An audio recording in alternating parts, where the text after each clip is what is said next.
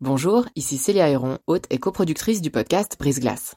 Avant de vous laisser plonger dans votre nouvel épisode, je voulais vous parler de Y'a m'expliquer, une toute nouvelle série audio du temps dédiée aux intelligences artificielles. Deux fois par mois, dans Y'a m'expliquer, Grégoire Barbet tentera de démystifier les enjeux posés par ces IA et reviendra sur les principales actualités qui les concernent. Côté podcast, vous pourrez aussi découvrir Sous la coupole, notre podcast d'actualité politique, et bien d'autres encore sur la page letemps.ch slash podcast. J'en profite enfin pour vous dire que vous pourrez bénéficier de nombreuses offres d'abonnement au journal Le Temps, web et print, sur la page letemps.ch slash abonnement au pluriel. Bonne écoute J'ai beaucoup euh, entendu cette injonction à profiter encore plus de la vie. On m'a beaucoup parlé de, de renaissance cette forme de, nouvelle vie qui s'offre à moi après avoir vécu ce genre d'expérience. En fait, on me disait sois heureuse. Tu te rends compte Cette bonne étoile qui a eu au-dessus de ta tête, elle t'a permis de t'en sortir. Alors maintenant, il faut que tu profites encore plus de la vie. Mais euh, de mon côté, ce que je vivais, c'était en fait non, c'est pas ça que je ressens.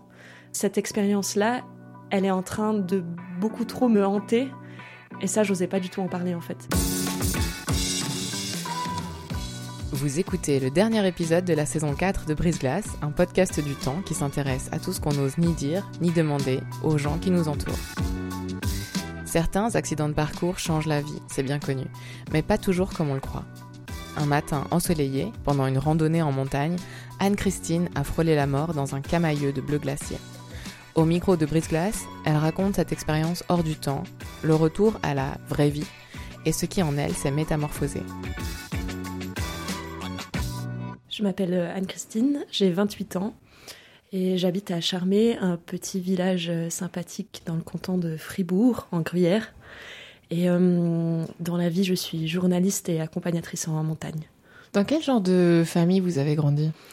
Alors j'ai grandi dans une famille un peu particulière puisque ma mère s'est séparée assez vite de mon papa. On est venu s'installer dans le sud de la France, là où j'ai grandi en fait, où j'ai passé euh, beaucoup de temps, au bord de la mer. Et euh, donc euh, ma mère a retrouvé quelqu'un et donc j'ai grandi avec elle, un beau-père et puis ensuite une demi-sœur que je considère comme ma sœur. Quand vous étiez euh, enfant, vous étiez quel genre d'enfant? J'étais quelqu'un d'extrêmement timide. J'osais pas du tout regarder les gens dans les yeux. J'étais beaucoup dans mon coin. Je lisais beaucoup. J'avais peu de contact avec les autres. Puis il y avait aussi en fait la barrière de la langue, puisque moi je suis née en Allemagne. Je suis venue en France à mes trois ans. Donc au début c'était un petit peu difficile de, connaître aussi des gens et puis de m'intégrer euh, dans mon école, mais ça ça a été mieux avec le temps après. Et euh, à côté de ça, il y avait quand même un côté un peu, euh, j'aimais bien euh, m'enfuir de chez moi et puis aller aller construire des, des cabanes dans la forêt où j'aimais beaucoup tout ce qui était chevalier et tout ça donc j'avais des mondes intérieurs qui étaient très fournis. Quand est-ce que vous avez commencé à, à faire du sport? J'étais pas du tout sportive. Ma mère et mon beau-père ont toujours voulu m'amener à faire du ski. Mais c'était très compliqué, j'aimais pas ça du tout. Il faut dire aussi que j'ai un strabisme depuis toute petite, donc euh, j'ai un rapport aux distances et puis aux pentes qui est un peu euh, différente que quelqu'un qui a une vision à 100%, on va dire. Donc la montagne est venue beaucoup plus tard en fait. Quand j'ai commencé à faire des études, j'ai eu une période de ma vie où je me cherchais beaucoup. Je suis partie de chez moi à 17 ans et euh, il y a eu 3-4 ans par la suite où vraiment je savais pas ce que je voulais faire. Donc j'ai essayé plusieurs universités différentes. À côté de ça, j'avais un rapport au corps qui était très compliqué. Je pense que je pesais à peu près 15 euh, kilos de moins que maintenant. Pendant 3-4 ans, euh, ça a été beaucoup de fêtes, d'excès. Dans les fêtes, bien sûr, euh, tout ce qui est alcool et peut-être aussi d'autres choses un peu moins licites, on va dire ça comme ça.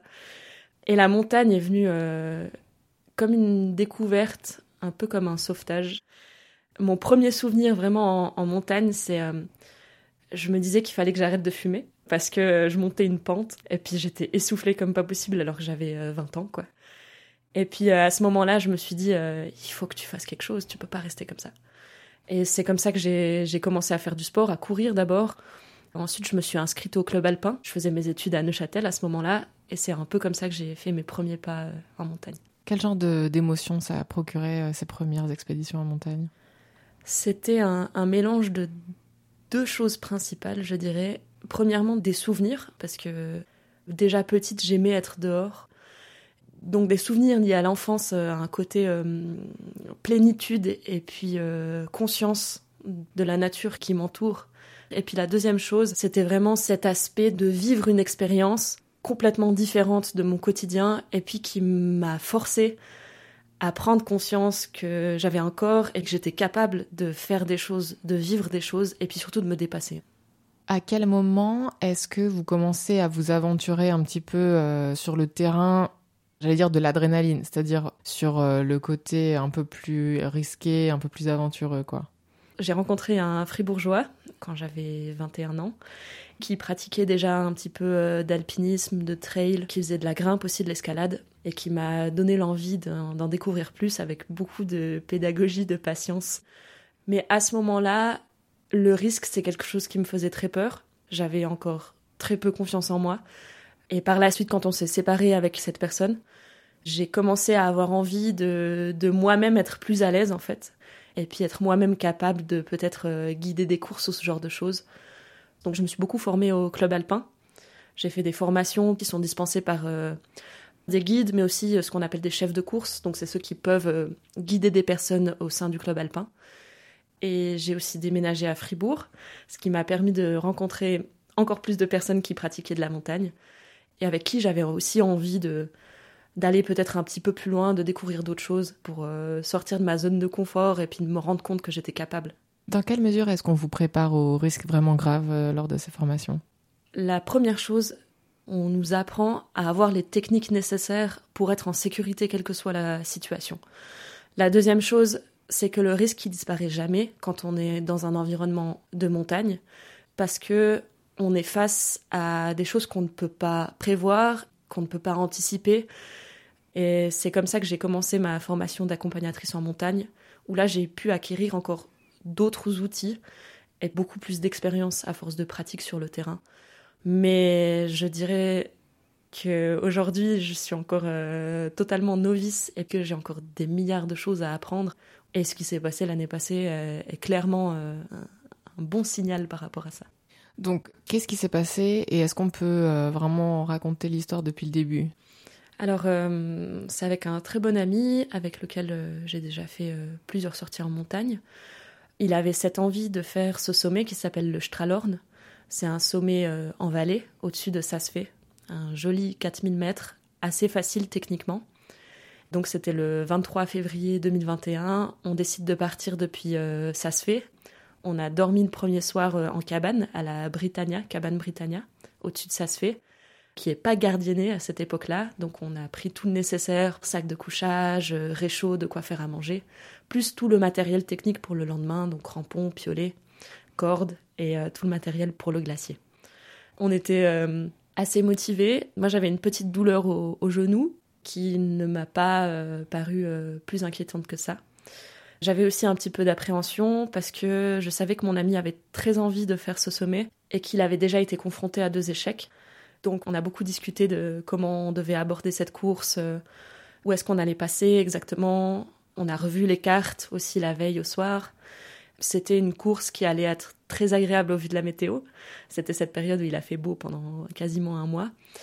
Mais avec quand même une part d'inconnu parce que c'est habituellement pas la période où on fait des glaciers à ski. Donc on savait que c'était un peu tôt en février. Et surtout que les crevasses et les ponts de neige, qui sont un peu les deux éléments les plus dangereux sur un glacier, étaient peu recouverts et donc pouvaient être un potentiel danger. Donc c'est vraiment ça qui était dans notre tête la veille avant de partir, et aussi au réveil à 4 heures du matin quand on a mis les skis. On parle de quel genre de course en termes de dénivelé, de durée, de kilomètres? Ça fait un dénivelé d'environ 1200-1300 mètres depuis la cabane, qui est déjà au-dessus de 3000 mètres. Euh, le glacier est extrêmement long, donc on est à peu près en aller-retour à une vingtaine de kilomètres. Il faut compter 5 euh, heures d'ascension environ et puis 3 heures pour le retour à la station à fait. Donc ça fait quand même une belle journée. Sachant que on est des amateurs, on n'a pas une vitesse folle et puis euh, on voulait surtout s'économiser pour prendre le temps aussi, passer un bon moment et pas être stressé. C'est aussi pour ça qu'on est parti aussitôt. Vous aviez pris des conseils de professionnels? Oui, euh, bien sûr. Moi, je, personnellement, je, connais pas mal de, guides de montagne. Je suis moi-même maintenant professionnelle de la montagne, même si je suis accompagnatrice et pas guide, qui sont deux métiers différents. Donc moi, je, ne vais pas sur les glaciers avec mes clients. Mais euh, bien sûr, on, s'informe toujours euh, grâce aux réseaux sociaux. S'il y a eu des, personnes qui sont passées par là auparavant, s'il y a des personnes qui ont fait le sommet quelques jours avant ou pas. Alors là, pour le coup, c'était pas vraiment le cas. La saison était plutôt calme encore sur les glaciers parce que hum, c'était une période euh, où il n'y a pas beaucoup de gens qui font encore de raids à ski. Mais il y avait aussi ce côté où on sait que techniquement, c'est pas une course très difficile. Il y a cette longue partie glaciaire. Et puis ensuite, il y a un ressaut qui est un petit peu plus raide où en général, on doit mettre les crampons. Mais techniquement, il n'y a vraiment rien de, de, trop compliqué. Donc on s'inquiétait pas trop en fait de ce côté-là, mais plus des conditions sur le glacier. Et là, on n'a pas eu beaucoup de retours par rapport à ça. Donc vous vous réveillez dans cette cabane. Comment ça se passe la journée? C'est très silencieux en fait, un, départ en cabane à ces heures-là. Il y a juste le, crissement des premiers pas sur la neige. Et puis on met nos skis, juste en fait les bruits de ferraille quand on met le, le baudrier et le silence le plus complet. C'est assez magnifique et en même temps assez angoissant, surtout quand on n'est que deux. Moi j'étais pas très bien. Comme on dit euh, dans le milieu, je la sentais pas. Euh, donc euh, il y a une première partie où on fait une petite traversée. Ensuite, on met les, pots de phoque pour remonter cette longue partie glaciaire, toujours avec les, frontales sur la tête. Donc il fait nuit noire à ce moment-là. Donc là, il doit être 4h45 quand on met les pots de phoque et qu'on commence à partir sur le glacier. Et cette partie glaciaire se passe très bien. On avance tranquillement à un rythme au pas du guide, comme on dit. C'est un rythme assez tranquille, mais qui permet de durer dans le temps, en fait. Donc à ce moment-là, sur le glacier, on est encordé. Ça veut dire qu'on a une corde qui nous relie pour permettre de nous sécuriser. Si l'un tombe, l'autre peut rattraper la chute, essayer de rattraper la chute, et puis euh, s'ancrer avec son piolet dans la neige pour éviter à ce que l'autre tombe euh, trop bas en fait, ou ne puisse plus ressortir ensuite de la crevasse. Donc voilà, on, passe ces 2-3 heures sur le glacier, ça se passe très bien, on est chacun un peu dans notre bulle. On parle très peu parce qu'on a une quinzaine de mètres de distance entre nous, c'est ce qui est un peu la, la distance sécuritaire sur un glacier. Arrive ce passage où on, on enlève les skis pour mettre les crampons, le piolet. C'est très sec. Ça fait au moins deux semaines qu'il n'y a plus aucune chute de neige. Donc il y a de la glace bleue sur les parties plus raides parce qu'il n'y a plus rien qui peut s'accrocher et puis il fait très froid. À ce moment-là, moi je sens beaucoup de fatigue. Je fais de l'anémie. C'est euh, quand on est en manque de fer, mais à un stade euh, plus avancé que la simple carence. Et euh, je commence à avoir des étourdissements, à être vraiment pas bien. J'ose pas trop le dire à mon compagnon de, de cordée. On arrive sous le sommet, donc il y a une espèce de plateau où on peut laisser les skis et puis juste monter en crampons et piolet. Le dernier bout, qui est un petit bout rocheux en fait, mais vraiment pas difficile. Donc on, on arrive au sommet, on est bien sûr très content. C'est 11h15. On sait qu'on est encore bon au niveau du timing parce que hum, quand on navigue en haute montagne et sur des glaciers, si on redescend trop tard et qu'il fait beau, la neige a tendance à beaucoup moins nous porter que euh, au petit matin et plus il y a de risques en fait. Et donc voilà, on, discute de la descente. Lui me dit, euh, écoute, euh, je crois que ça passe à ski. Donc là vient un désaccord parce que moi je la sentais pas à ski. Parce que la face était assez raide et la neige était pas du tout incroyable. moi j'ai pas un niveau de ski qui est incroyable non plus. J'étais pas très bien, je commençais à être assez faible. Finalement on se dit bon, on fait un premier bout en crampon piolet et puis on avise au, passage clé. C'est rare mais on était tout seul. Donc il y avait euh, en même temps ce sentiment euh, un peu d'intimité avec la montagne et puis d'un autre le côté peut-être euh, un peu plus alarmant, s'il y a personne un jour de beau, peut-être que les conditions ne sont pas si favorables que ce qu'on croit. Mais bien sûr, ça, ce sont des réflexions qui sont venues par après. Donc arrive le, passage clé. On arrive en bas de la face. Il y a bien sûr un moment de soulagement en se disant qu'on a passé le, l'endroit le plus difficile. Je pars devant euh, en me disant voilà, là, je vais tourner à gauche pour rejoindre le col. Donc euh, je marche en pleine confiance. Et euh, au moment où je me retourne pour dire à mon ami c'est bon, on peut y aller, un pont de neige lâche sous mes pieds et c'est là où je fais une chute assez impressionnante dans une magnifique crevasse de ce glacier du, du Stralhorn.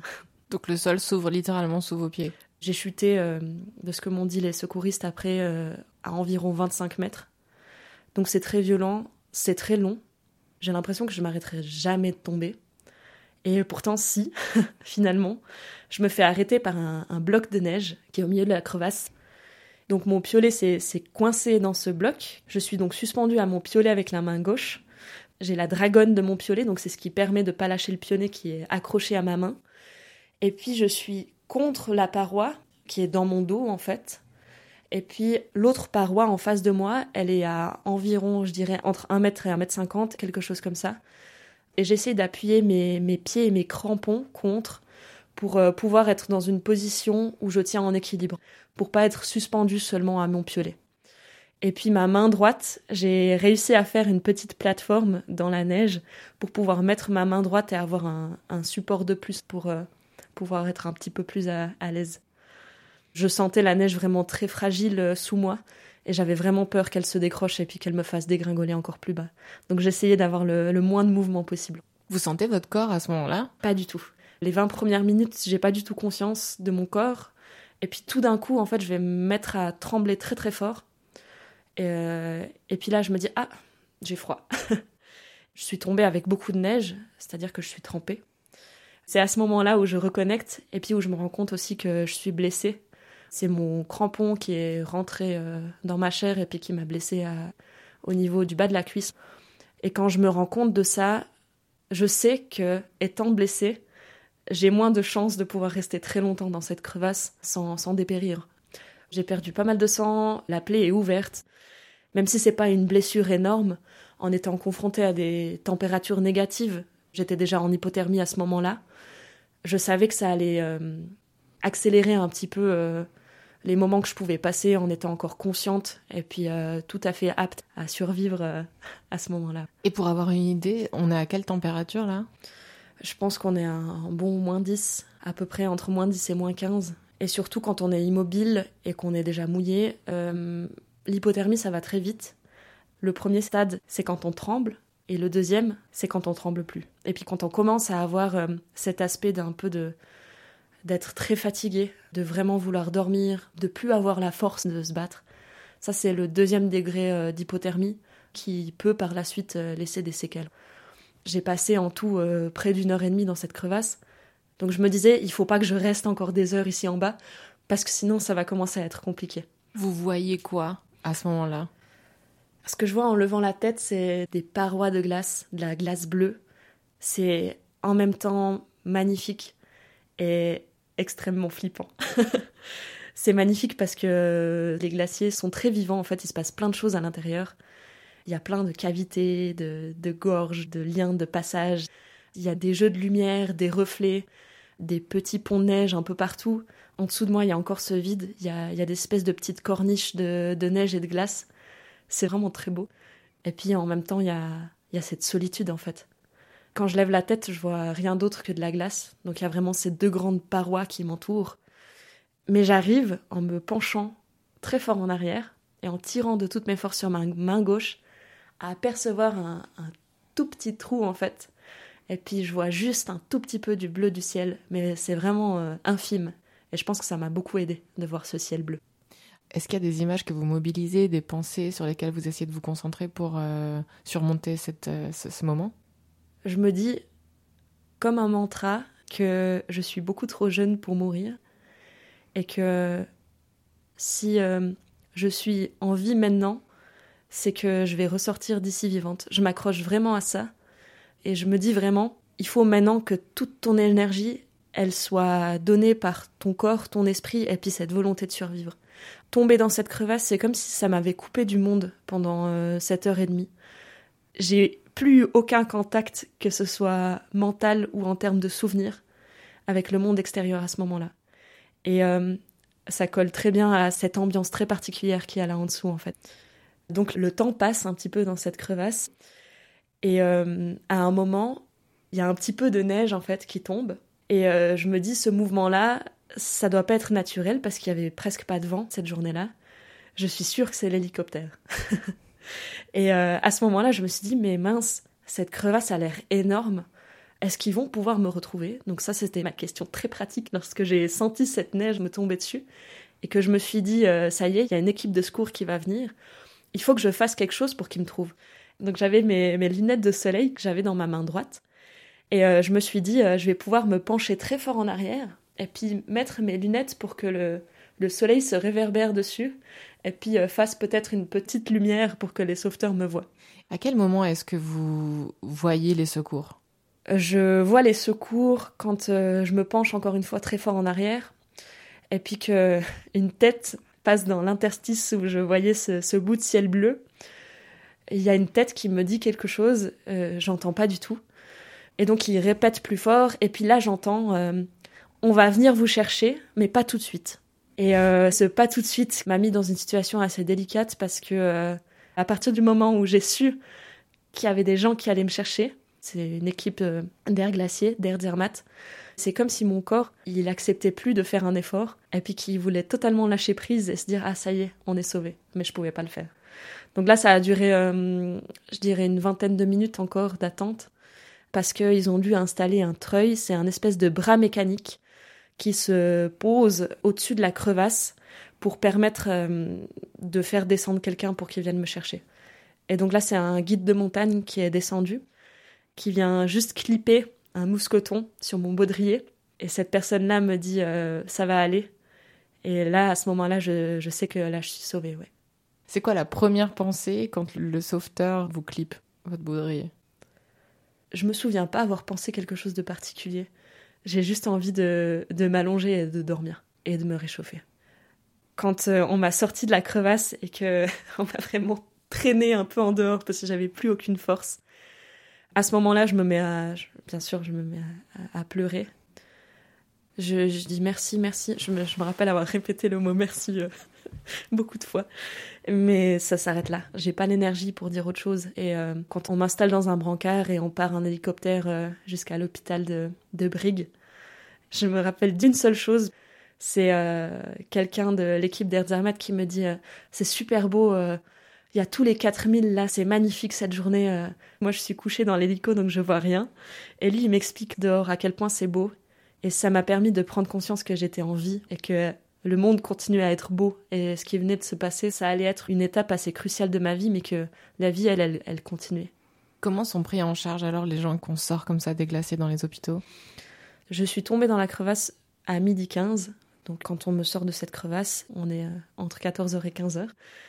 J'ai mon corps qui est à 32 degrés, ce qui équivaut à une hypothermie stade 2. Donc on s'occupe de moi, je vais en salle de déchoc, on me met dans une combinaison spéciale dans cette espèce de caisson totalement hermétique avec beaucoup de chaleur à l'intérieur. Et donc je reste là-dedans quelques heures. On me recoue un bout de jambe pendant que je suis euh, à moitié dans ce caisson, c'est très étrange. Ensuite, il y a quand même, euh, bah, par exemple, scanner. Euh, bien sûr, la première question pour les médecins, c'est est-ce qu'elle a quelque chose au niveau cérébral? Et quand tout risque vital est écarté, on intègre une chambre et puis c'est un suivi et puis une prise en charge tout à fait classique. Je passe euh, deux nuits dans cet hôpital et puis je ressors le troisième jour avec des béquilles et puis quelques médicaments à prendre, mais euh, ça s'arrête là, c'est une prise en charge comme une autre. Au final, qu'est-ce que vous aviez? On me dit que j'ai certainement une entorse au genou, mais que ça, ça devra se confirmer par la suite parce que c'est quelque chose qu'on peut pas voir. J'ai le genou tellement enflé que c'est impossible de voir ça puis des, contusions, et puis euh, certainement une petite commotion cérébrale, mais ça s'arrête là. J'ai rien de grave, j'ai rien de cassé, rien de fracturé. À quel moment est-ce que vous réalisez que vous êtes vraiment passé tout, tout près de la mort? Je m'en rends compte en parlant avec les médecins, les infirmiers, infirmières, puis avec ma colocataire de chambre à l'hôpital, puis avec mon ami qui finit par me rejoindre le lendemain. Et c'est par sa vision à lui des choses que je me rends compte que je suis vraiment pas passé loin. Je lui ai été extrêmement reconnaissante très vite. Bien sûr que les, sauveteurs, c'est eux qui sont venus me chercher. Mais c'est lui qui a eu les, les bons réflexes. Il a vécu euh, l'un des pires moments de sa vie, c'est ce qu'il m'a dit. Ça m'a fait beaucoup euh, culpabiliser en fait. Le fait qu'il me raconte comment ça s'est déroulé de son côté, que lui, euh, dans un état de stress intense, a dû prendre sur lui pour de un, se sécuriser, de deux, trouver du réseau pour appeler les secours, en ne sachant pas ce qu'il était advenu de mon corps qui tombe dans cette crevasse. C'était très très intense comme moment. Et je pense que c'est le moment qui a été le, plus intense pour moi. Encore plus que la chute et puis que ce moment que j'ai passé dans cette crevasse. Quand euh, vous vous retrouvez à l'hôpital à gérer toutes ces informations et euh, le stress, euh, le vôtre, mais aussi celui de votre ami, comment est-ce que vous gérez ces émotions-là? Alors, la nuit, c'était toujours un peu compliqué. J'avais cette sensation de chute qui me réveillait beaucoup. Ça a duré, je pense, entre une semaine et dix jours. Et puis ensuite, les semaines qui ont suivi l'accident, le fait qu'on me demande beaucoup de raconter cette histoire, ça m'a fait beaucoup de bien. J'ai eu des centaines de messages de soutien, des appels, des personnes qui sont venues de loin pour me rendre visite. J'étais très souvent en contact avec mon ami qui, lui, euh, a dû retourner travailler assez vite. Je savais que c'était assez compliqué de son côté à lui, qu'il avait du mal à comprendre ce qui s'était passé et à l'accepter surtout. Donc on a aussi euh, pas mal discuté les deux. Et hum, j'ai aussi discuté de l'accident avec des guides de montagne parce que j'avais besoin d'éclaircir certaines choses pour éviter de refaire les, les mêmes erreurs par la suite. C'était quoi vos erreurs? Les erreurs, c'était de ne pas m'écouter et de pas parler de cette appréhension et de ce mauvais état de santé, de pas le communiquer à mon ami. Je suis quelqu'un qui aime pas montrer que ça va pas et hum, il y a toujours cette peur de, de décevoir, de pas être à la hauteur, de montrer ses faiblesses, surtout en montagne. C'est un milieu qui euh, admet encore très peu les faiblesses. Donc là, clairement, il y a... je me suis rendu compte qu'il y avait encore beaucoup de boulot par rapport à ça. Et vous-même, euh, suivi psychologique, ça n'a pas été une question? J'avais l'impression que j'avais accepté ce qui s'était passé et que ça allait être euh, une expérience qui allait beaucoup m'apporter. Et du coup, j'envisageais pas un suivi psychologique parce que j'avais l'impression que c'était diaboliser la chose la rendre euh, plus traumatisante et plus négative que ce qu'elle était. Et puis ensuite, euh, je suis retournée euh, à ma vie de tous les jours. Et c'est là où il y a eu le switch pour ma part et où ça a été très très compliqué pour moi. La culpabilité, les remords, une façon différente peut-être de voir aussi la montagne commençait à, m'habiter. Et ça, j'arrivais plus à en parler à ce moment-là parce que j'avais l'impression que ça allait être mal vu. J'ai beaucoup euh, entendu cette injonction à profiter encore plus de la vie. On m'a beaucoup parlé de, renaissance, cette forme de, de nouvelle vie qui s'offre à moi après avoir vécu ce genre d'expérience. En fait, on me disait sois heureuse. Tu te rends compte? Cette bonne étoile qui a eu au-dessus de ta tête, elle t'a permis de t'en sortir. Alors maintenant, il faut que tu profites encore plus de la vie. Mais euh, de mon côté, ce que je vivais, c'était en fait, non, c'est pas ça que je ressens. Cette expérience-là, elle est en train de beaucoup trop me hanter. Et ça, j'osais pas du tout en parler, en fait. J'en ai discuté euh, plusieurs mois après avec des personnes qui ont aussi vécu des traumatismes, euh, des accidents, et qui n'ont pas eu de suivi euh, psychologique, et qui ont eu ce retour à la réalité très brutal, pas directement après l'accident, mais plus tard. C'est quelque chose qui est pas trop accepté dans la société de dire qu'on ne va pas bien alors qu'on est miraculé. Et ça, je pense que c'est une sorte de dissonance cognitive, mais c'est aussi d'un autre côté un espace qui manque avec nos proches, euh, mais aussi dans notre quotidien, dans, la société en général, pour partager cette partie-là de, l'accident, cet après en fait. J'ai l'impression qu'il y a un espace ouais, qui manque pour, pour partager ça. Qu'est-ce que vous avez pu mettre en place pour vous aider dans cette situation euh, de, décalage? Alors les premiers mois, euh, rien. J'ai subi ça de, plein fouet. Et donc euh, c'est vraiment au moins six mois après l'accident que j'ai vraiment pris conscience que cette période de mal-être, elle allait continuer si je le gardais fermé à double tour. Et donc j'ai commencé à, en parler avec mes amis avec qui je fais de la montagne. Parce qu'il faut savoir que ma, pratique de la montagne, elle a aussi un petit peu changé. Je suis pas retournée sur un glacier depuis l'accident. Je suis encore plus prudente qu'avant. J'ai un rapport au risque qui est encore plus présent.